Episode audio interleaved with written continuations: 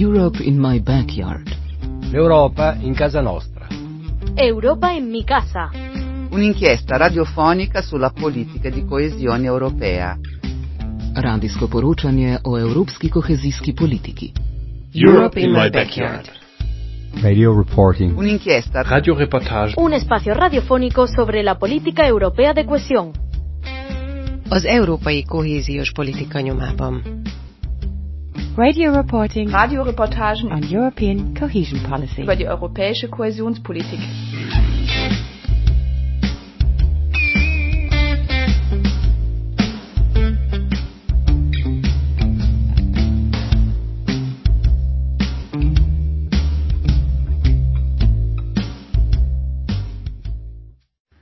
Azt gondolom, hogy nem sok aktuálisabb téma van most nyár közepén, amikor folyamatosan kánikulában élünk, folyamatos a vízhiány, és egyre több olyan hírt hallunk, hogy bizonyos városokban, kis településeken már olyan mértékű vízhiányal kell számolni, hogy vizet kell oda más településekről szállítani. Szóval egyáltalán nem mindegy, hogy mi saját magunk mit tudunk tenni annak érdekében, hogy minél többet tudjunk megspórolni a közös vízünkből, illetve egyáltalán milyen állapotban vannak a vízműveink.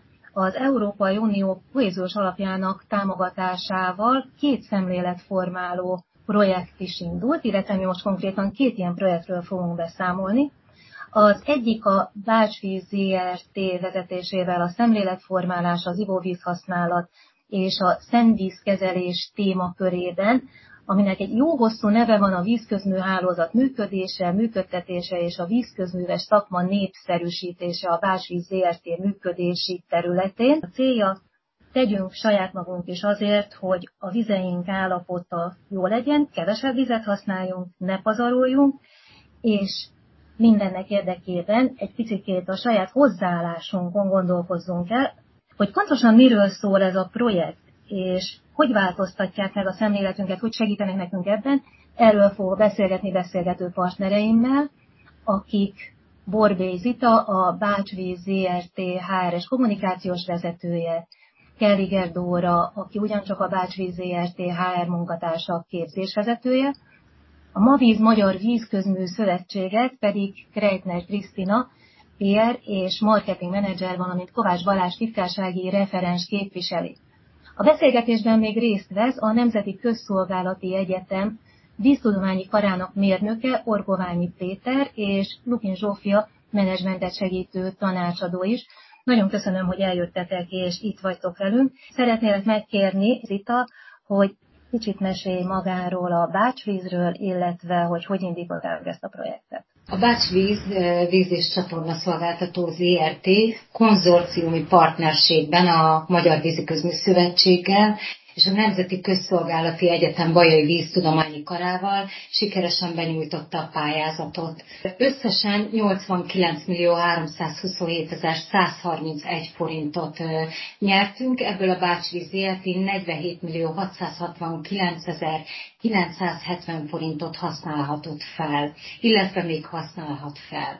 A projekt azonosító kódszámunk 2 1.7 kötőjel 19 2019 és a 18-as sorszámot viseljük, és a pontos cím a szemléletformálás, az ivóvíz használat és a szennyvízkezelés témakörében a vízi közműhálózat működése, működtetése és a vízi szakma népszerűsítése a Bácsvíz ZRT működési területén.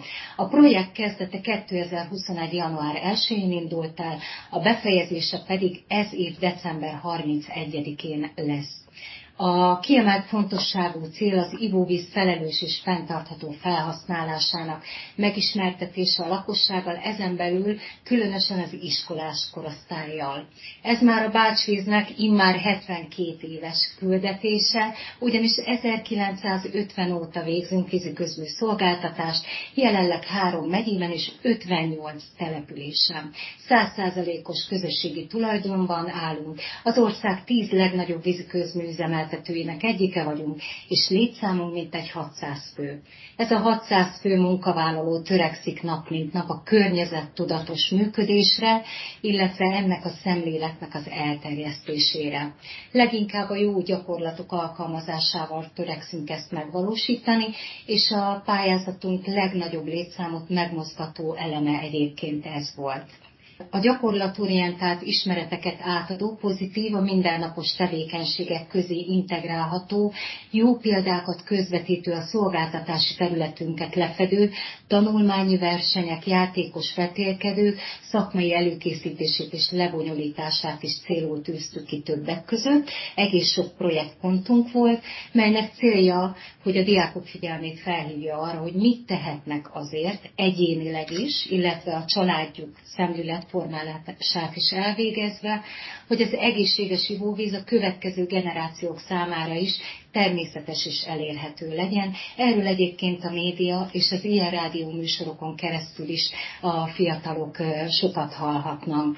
Társaságunk az előbb említett Magyar Innováció és Hatékonyság Non-Profit Kft-vel összefogva végezte el ennek a pontnak a kivitelezését. Ez egy igen nagy vonalú és nagy létszámot megmozgató projekt volt, mely elnevezése a Bácsvíz őrzői tanulmányi verseny. Ebben 52 iskola, 16 kecskemét és 36 vidéki vett részt. Interaktív napokat tartottak, melyek keretében mintegy 23 ezer diákot sikerült elérni, és több mint 13 ezer tanuló tanulmányi versenyen is részt vett három típusú verseny volt, volt egyéni verseny, illetve volt egy közösségi verseny is, nagyon élvezték a, a diákok. Az elsőnél a takarékos vízhasználat a háztartásban, a másodiknál a csapadékhasznosítás a háztartásban, ez is egy nagyon-nagyon gyakorlati és praktikus ismeretátadás volt. A harmadik pedig a háztartási lehetőségek a szennyvíz kibocsátás csökkentésére, és egy számunkra nagyon fontos fontos és igen költségigényes feladat, tevékenység, hát szemléletformáló része a csatorna használati etiketre is tanítottuk a gyerekeket. A projektnapokon a diákok nem csak tanulmányi versenyen vehettek részt, hanem interaktív foglalkozáson, és ugye fiatal generációról beszélünk, és erről majd a, a társaság képviselője beszélni is fog, de egy mobil applikáción keresztül is elérhették a, a diákok ezt a szemléletformáló programot, tehát nem csak papír alapon. Egyébként a, az iskolák nagyon fogékonyak voltak rá, az igazgatók mellettünk álltak, ezért sikerült ilyen nagy létszámot megmozgatnunk, és egy élménynapot tudtunk számukra közvetíteni, úgyhogy én úgy gondolom, hogy ez egy nagyon hatékony program rész volt, de mindemellett nagyon sok programot készítettünk, végeztünk még. A fiatalokról beszéltünk, de hát azt gondolom, hogy te is megemlítetted a fiatalok és családjait, szóval itt egyáltalán nem csak a fiataloknak kellene megváltozniuk, illetve új szokásokat felvenniük. Gyakorlatilag mindenhol a konzorciumi partner a MAVíz, a Magyar Vízközműszövetség, és hát ugye Magyarországon minden településen van közüzemi ivóvízellátás, és 98%-os az ivóvíz ellátottság, ami azt gondolom, hogy az egészen kiemelkedő. Viszont ahhoz, hogy ez így legyen, ahhoz egyik része a dolognak az, hogy mi majd spórolunk az ivóvízzel, meg majd a szennyvízet is spórolunk, meg a szürke vizet is megtanuljuk, hogy mi az és hogy fogjuk használni, de hogy maguk a vízközművek milyen állapotban vannak, és hogy tudjuk javítani az ivóvíz hatékonyságot, hiszen tudjuk, hogy civil szervezetek alakulnak ezen a téren, hogy minél jobb legyen az ivóvíz minősége Magyarországon. Ezért gondolom, hogy önöknek is rendkívül sokat kell tenni, és hogy egyáltalán hogy vesz részt, mint konzorciumpartner a ellátásban, és hogy milyen tájékoztatást tud adni a fiataloknak, mert látom, hogy vannak és nagyon népszerűek a teleplátogatások, a közműlátogatások. Felkaptam a fejem arra, hogy a fiatalok, főleg az egyetemisták azt is megtudták, hogy milyen szakmákkal lehet bekerülni, mert hiszen azért a munkaerőellátás is egy elég nagy probléma ezen a téren. Szóval mi az, amit konzorciumi partnerként, vagy szakmai tanácsadóként, vagy én nem is tudom milyen módon, de hozzátett maga a szövetség, mert azt gondolom, hogy minden partnernek megvan a saját maga feladata ebben a szövetségben. Amit én az elején szeretnék akkor kiemelni, ha már a kérdés is erre irányult, hogy ezek konzorciumi projektek, és a Magyar Vízi Közműszövetség, mint a hazai vízi közműszolgáltatóknak a legnagyobb reprezentatív szakmai érdekképviseleti szervezete. Igyekszünk összefogni, összehangolni a szakmának a munkáját. Ezért is gondoltuk azt, hogy ezekben a szemléletformáló pályázatokban közösen indulunk tagszervezetekkel, és így adta magát a lehetőség, hogy a projektek során a projektmenedzsmentet és a szakmai támogatást is a Mavíz koordinálja, a Mavíz nyújtsa tagoknak. Emellett természetesen voltak szakmai tevékenységeink is, erről majd Kriszta fog bővebben beszélni. A projektmenedzsment támogatás kapcsán a pályázat indításától kezdve workshopokat szerveztünk, a pályázat indulásakor főleg olyan témákban, amik a megvalósítás során a tagoknak hasznosak lehetnek, például hogyan kell szabályos beszerzéseket lebonyolítani, hogyan kell a projektdokumentációt vezetni a, a teljes futamidő alatt, és a projektek ideje alatt ezeket a folyamatokat folyamatosan ellenőrizzük, véleményezzük. Tehát körülbelül erről szól a, a szakmai támogatás. És akkor nézzük meg magukat a projekteket Kretner Krisztina segítségével. Én szeretnék egy kicsit a, a tevékenységekről beszélni, és akkor utána, ha már rákérdeztél, akkor, akkor nem tudom, hogy van erre lehetőség, de azért egy kis víztakarékossági, tudatos vízhasználati tippeket és csatornahasználati illemtanból is egy-két gondolatot megosztanék, mert szerintem az, az rendkívül hasznos. Azért elég sokszor megdöbbenünk azon, hogy mi az ivóvízzel húzzuk le a WC-t, mindenki azt mondja, hogy de nem azon az egy kávvízon fog múlni, nem azon a párcseppen fog múlni, és úgy tűnik, mintha így egy ember olyan keveset tehetne. Igen, de pont szerintem ebben rejlik a kulcs, és én ezt szoktam amúgy mondani, hogyha mindenki a maga környezetébe megteszi azt a picike kis apró lépést, aminél sokan azt gondolják, hogy nem rajtunk múlik, de igenis rajtunk múlik, akkor már szerintem előrébb halad a világ, és olyan büszke vagyok a barátnőmre, ezt el kell mondanom, múlt héten mondta, hogy nagyon koszos az autója. De úgy döntött, hogy nem megy el lemosatni, mert ugye mindenhol mondják, hogy milyen rossz most a helyzet, és hogy és hogy ő azt gondolja, hogy ő most ezzel tesz ennyit. És igenis, ez is lépés, mert, mert most azért, azért az, a mostani hetekben igen, igen sok probléma van a szolgáltatóknál, és tényleg, hogyha összegyűjtjük a mosogatás utáni vizet, és azzal öntjük le a WC-t, azzal már igenis óriási lépést tettünk, és ha gyűjtjük például az esővizet, és azzal locsolunk otthon, ezzel is óriási lépéseket tettünk, mert akkor a, a WC öblítésnél azt a 10-20 liter vizet már nem használtam el feleslegesen. Szóval igenis, én, én azt, azt kérem, hogy mindenki tegye meg a saját környezetébe, mert, mert, mert kis lépés, de hogyha közösségileg nézem, akkor viszont óriási segítség.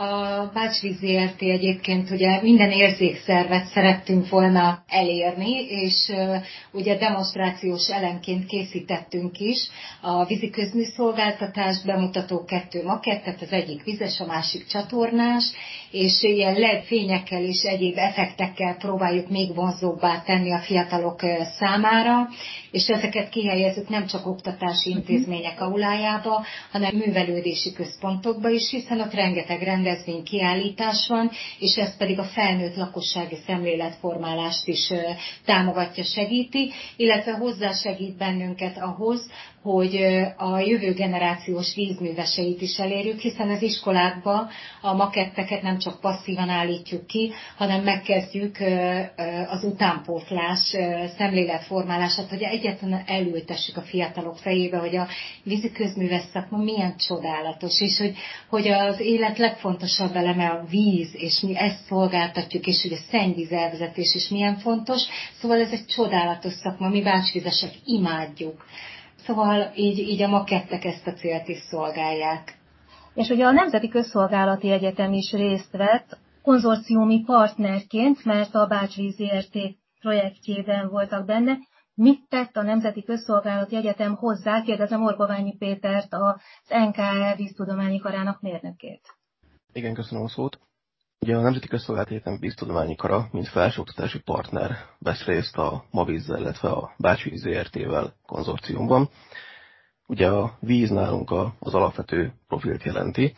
Ugye három mérnöki alapképzésünk egy mesterképzésünk, illetve számos szakirányú továbbképzésünk folyik jelenleg is. A KEHOP 217-es projektben nekünk az volt a feladatunk, hogy szemléletformáló előadáscsomagokat állítsunk össze, és ezeket prezentáljuk is, ugye a Bács ZRT működési területén található középiskolás diákok számára, ugye ők voltak mi célközönségünk. Én elég sikeresnek mondanám ezt a tevékenységet, ugye most nagyjából a projekt háromnegyedénél tartunk, már több mint 80 sikeres megtartott előadáson vagyunk túl. Ugye az első számú feladat többek között az, hogy az ivóvízkészlettel szemben az egyéni felelősséget azt tudjuk erősíteni. Ugye a tudatos vízfelhasználás, mint az eddigiekben elhangzott, szintén kiemelt jelentőséggel bír, és hát nem utolsó sorban, mivel ugye oktatási intézmény vagyunk mi is, ezért a víziközműves szakma népszerűsítése, és hát lehetőség szerint a víziközműves munkaerőpiac imponálóbbá tétele a középiskolás diákok számára is. Jelenleg ezek a fő céljaink, és úgy látom, hogy egészen jól haladunk. És ugye a Bácsvíz ZRT-nél Kellige Dóra Hár munkatárs az, aki a képzéseket szervezte. Hát azért ez sem lehetett egy egyszerű feladat. Igen, elsősorban a nyílt napok szervezésében vettünk részt, illetve csatlakoztunk be. Nálunk ez nem újdonság, hiszen több mint három évtizede rendezünk nyílt napokat. A vízvilág napja, illetve a föld napja köré csoportosulva a terület ivóvíz minőségével, a takarékos ivóvíz felhasználás lehetőségeivel, illetve a környezettudatos szennyvízelvezetés és kezeléssel kapcsolatban. 2019-ben 20-ban kicsit nehezebb dolgunk volt a pandémia miatt, úgyhogy akkor egy kicsit el is kellett halasztani, tolni ezeket a rendezvényeket. Szeptemberben tudtuk megkezdeni a diákok fogadását a telephelyeinken, a vízműtelepeken, illetve a szennyvízműtelepeinken. 2021. szeptemberében hat iskola diákjait tudtuk fogadni, az több mint 500 fő, tanulót, illetve a tanáraikat. 2022-ben már elhárultak ugye ezek az akadályok, így Kecskeméten, illetve öt vidéki helyszínen is összesen 1800 főt tudtunk fogadni. Kecskeméten kívül Kiskunfélegyházán, Tiszakécskén, Hunszent Miklóson, Martfőn és Lajos Mizsén is tudtuk személyesen fogadni a gyerekeket, körbevezetni, egy kicsit bemutatni a szektorunkat, hogy mivel is foglalkozunk. És természetesen népszerűsíteni a víziközmű szakmát. Olyan pályázatok esetében, ahol több konzorciumi partner is működik, de hát nyilván minden pályázatnál fontos az, hogy valaki összefogja a közös területeket, illetve megnézze, hogy mi valósult meg, mi nem, és elkészítse a beszámolókat, illetve már a projekt elején be tudja adni azokat a dokumentációkat, amikre szükség van. A projektmenedzsment szempontjából hogy nézett ki ez a projekt a Bácsvíznél? Erről kérdezem most Lukin Zsófiát, aki projektmenedzsment tanácsadó. Ami nagyon fontos volt ebben a projektben, főleg ugye itt három konzorciumi tag volt, a Bácsvíz, a Nemzeti Közszolgálati Egyetem, valamint a Mavíz. Ezek a projektek évekkel ezelőtt kerültek projektkoncepcióként benyújtásra a támogatóhoz, és ugye 2010 2009-ben kapták meg azt a támogató döntést, hogy ők elkezdhetik ezt a projektet, és ez azért már javában a Covid időszak volt, tehát mindenki számára újdonság volt az a fajta menedzsment, ahol nincsen személyes jelenlét, illetve sokszor az is megtörtént, hogy adott esetben hónapokig nem is feltétlenül láttuk egymást uh-huh. ezekkel a tagokkal. Valaki ugye az új technológiáknak köszönhetően kamera nélkül, csak telefonon, de együttműködve ez egy, ez egy általában azért egy 8-9 fő folyamatos együttműködését igényli, és hát a 2018-ban benyújtott pályázati koncepció azért még nagyon arra épített, hogy a vízi közművek, illetve maga a mavíz, meg az egyetem a szokásos feladataikat, amik ugye szemléletformálásra irányulnak, ezeket személyes jelenléttel végzik, mindenféle mhm. programjukat, mindenféle rendezvényüket, az összes pályázat, rajzpályázat, fotó, ügyfélszolgálati tevékenységek, és hát ez jelentősen megváltozott ebben az időszakban, így nagyon sok mindent át kellett kalibrálni a megvalósítás során, és ennek, ehhez ugye az irányítóhatóságnak is egy idő után alkalmazkodnia kellett, és gyakorlatilag a kezdetektől, ami 2020. január 1 -e volt, előtte már pár beszerzést ugye saját felelősségre meg lehetett indítani, de január 1-től felállt egy olyan csoport, ahol minden tag kijelölte, hogy ő milyen szakmai vezetővel képviselteti magát majd ebben a megvalósításban, és, és szerintem nagyon hamar épült egy olyan bizalmi kapcsolat, amiből az azért kiderült, hogy mi, mint támogatók vagyunk jelen és tanácsadók, tehát nem végzünk teljes körű projektmenedzsmentet, ezek megmaradtak a vízi közműveknek, illetve az egyetemnek, meg a, tehát az egyéb projektekben is, ugye a vízi közműveknek a hatáskörében, de ahhoz, hogy a projektek úgy tudjanak haladni előre, hogy az, az elvárt eredményeket is hozza, ami ezekben az esetekben az aktív elérés, ami azt jelenti, hogy ugye igazolni kell. Tud, hogy te X és Y-t konkrétan elérted azzal a tevékenységgel, uh-huh. amit szerettél volna megvalósítani, olyan szinten, hogy az aktív elérésnél ugye nagyon fontos, hogy egy személy egyszer szerepelhet annál a projektnél, projekt elemnél, mint elért személy és ennek ugye megvan a dokumentációs formája, és hát ez azért nagyon nagy nehézséget is okoz, aztán később beszélek a pozitívumairól, de azt próbáltuk megkoordinálni, hogy ebben a nehezített COVID helyzetben ne kelljen a projekteket meghosszabbítani, a két éves időtartam alatt mindenki be tudja fejezni, ez a konzorcium is be tudja fejezni, és közben ugye egymást segítve, és a projektelemeiket összehangolva valami olyasmit hozzanak létre, amilyen nélkül a támogatás nélkül nem ment volna. Úgyhogy amit mi végigkísértünk, az az gyakorlatilag, és szerintem ez egy nagyon talán a, a legkönnyebben definiálható az, hogy, hogy mi, számomra, hogy mi is az, hogy projektmanagement, hogy ugye valaki azért hiába kap 100%-os támogatást, ő belevág egy akkora méretű több 10 milliós projektbe, ami hogyha megvalósítja az eredményeit, de nem a megfelelően van dokumentálva, uh-huh. akkor ez ugye forrásvesztést jelenthet. És ugye a mi célunk az az, hogy azt segítsük, hogy lehetőség szerint nulla forint forrásvesztéssel zárja le úgy a projektet, hogy számára is az az eredmény került elérésre, amit kitűzött. Nem kellett nagyon bele tuszakolni egy olyan keretbe, ami, ami nagyon-nagyon nem illik ahhoz, amit ő elképzelt, és a támogató számára is azok az eredmények, ami azért ugye fontos, hogy a felhívásokban azért szerepelnek sokszor elvárások, meg indikátorok, hiszen magának a konstrukciónak vannak olyan elvárásai, amit utána az unió fele produkálni kell, mint pályázati felhívásban kollektíve elért eredmény. Tehát mi ezt próbáljuk segíteni, és a legtöbb esetben azt kell, hogy mondjam, hogy szerintem sikerül, de ehhez az is kell, hogy, hogy a kommunikációban kicsit új vizekre vesztünk, és ehhez alkalmazkodni kellett. Ami egyedülálló volt szerintem egyébként nem csak ebben a konzorciumban, hanem a Mavíz összes konzorciumában, ami ezt a kehopos konstrukciót érintette, hogy a Mavíz nagyon-nagyon jól koordinálta azt, hogy minket összekössön a tagokkal. És egy nagyon bizalmi alapú, jól működő együttműködés jött létre, annak ellenére, hogy valóban én az elmúlt másfél évben személyesen nem találkoztam egyetlen konzorciumi taggal sem, a Mavizet kivéve.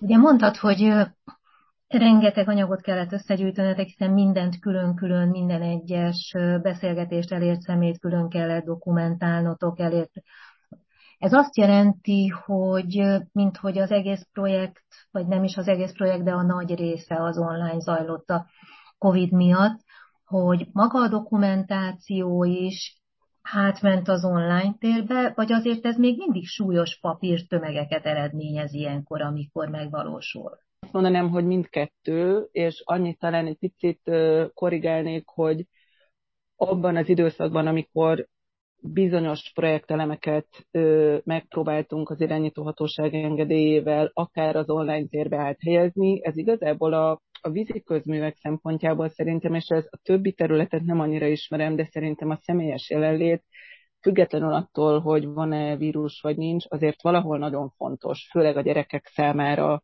figyelmet föntartani apró kis képernyőn hosszú ideig, biztos mindenkinek van tapasztalata, vagy sokunknak a gyerekek otthon tanulásával kapcsolatban, egyszer csak betelik a pohár, és nem képes több üzenetet örömmel átvenni, hiába érdekes, hiába vonatkozik a saját otthonában a víz felhasználásra, adhatja ezt elő akármilyen fantasztikus szakember, a, a gyerek egy idő után telítődik. Tehát a megvalósítás elején voltak olyan projektelemek, amelyek online is megvalósíthatóak voltak, illetve voltak olyan keverékek, ahol maga az előadás vagy a szemléletformálás az személyes jelenléttel történt, de azok a kérdőívek, ilyen visszamérő tesztek, amivel az aktív eléréseket igazolni lehet, ezek viszont már a számítástechnika segítségével különböző Google Form és egyéb formátumokban, de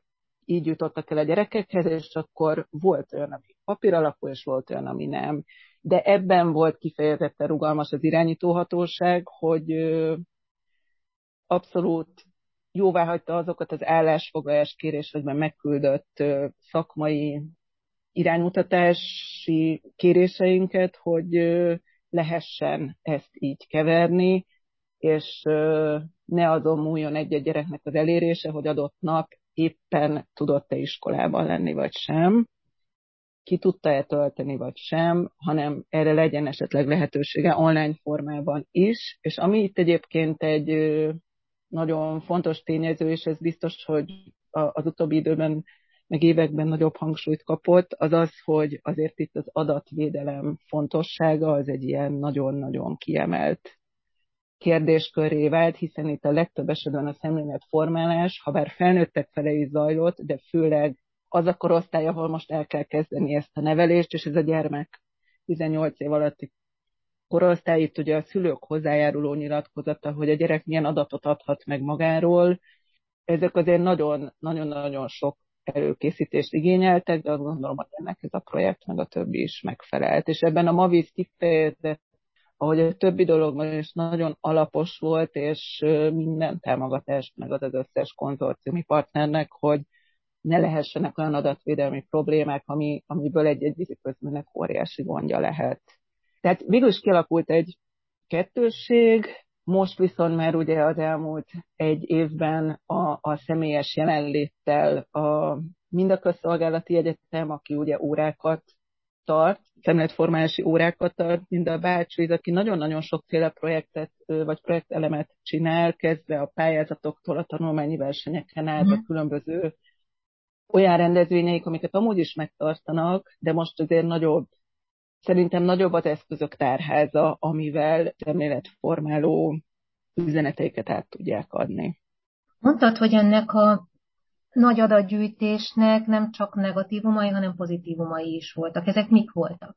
Ebben nem tudom, hogy mindenki egyetérte velem, de gondolkodtam azon sokat, hogy egyrésztről a támogató ugye elvárja, hogy miután ezeknek a projekteknek amúgy van egy egyfőre jutó fajlagos költsége, és ez ugye számított a pályázatok elbírálásánál, hogy valaki milyen költség per fővel ér el egy-egy személyt, én azt gondolom, hogy ha bár ezeket nehéz tartani, és nagyon sok minden ö, drágult azóta üzemanyag, stb. stb. Tehát gyermekek utaztatása, egy-egy tele, ö, teleplátogatás, ezek növekedett költségeket jelentenek, de szerintem az a pozitívuma, hogy lekövethető eredményeket kaptak ezek a vízi közművek és az összes konzorciumi tag. Tehát ők most azt látják, hogy ennyi millió forintból ennyi idő alatt ekkora humán erőforrás és egyéb befektetéssel hány tízezer személyt tudtak elérni. És ez miután kötelező volt, és hát ugye még tartanak a projektet, kötelező adminisztrálni, és kötelező ezeket a dokumentumokat begyűjteni. Egyrészt lett egy óriási adathalmazuk, amiket ugye ők a megfelelő keretek között kezelnek, addig tárolnak, ameddig lehet, és úgy használják föl kifejezetten csak azokra a projektelemekre, amire lehetséges. De a másik az, hogy meg tudják azt mondani, amit lehetséges, hogy az alap működésük során kevésbé, hogy ezen a rendezvényen 1473 főt értünk el, és ez ennyibe került. És ebből azért most nem csak azt látja, hogy 1473 fő, hanem azt is látja, hogy milyen korosztályt, az a korosztály az ő ellátási területén belül merre fele lakik, melyik iskolába jár, Én nagyon szépen köszönöm, hogy itt voltak velünk a projektek képviselői. Kívánok még további jó munkát, hiszen a projektek év végén fognak lezárulni, úgyhogy sok sikert kívánok a projektekhez mindannyiatoknak. Europe in my backyard. L'Europa in casa nostra. Europa in mi casa. Un'inchiesta radiofonica sulla politica di coesione europea. Radijsko poročanje o evropski kohezijski politiki. Europe in my backyard. Radio reporting. Un'inchiesta Radioreportage. Un espacio radiofónico sobre la política europea de cohesión. Az európai kohéziós politika nyomában. Radio reporting Radioreportagen on European cohesion policy. über die europäische Kohäsionspolitik.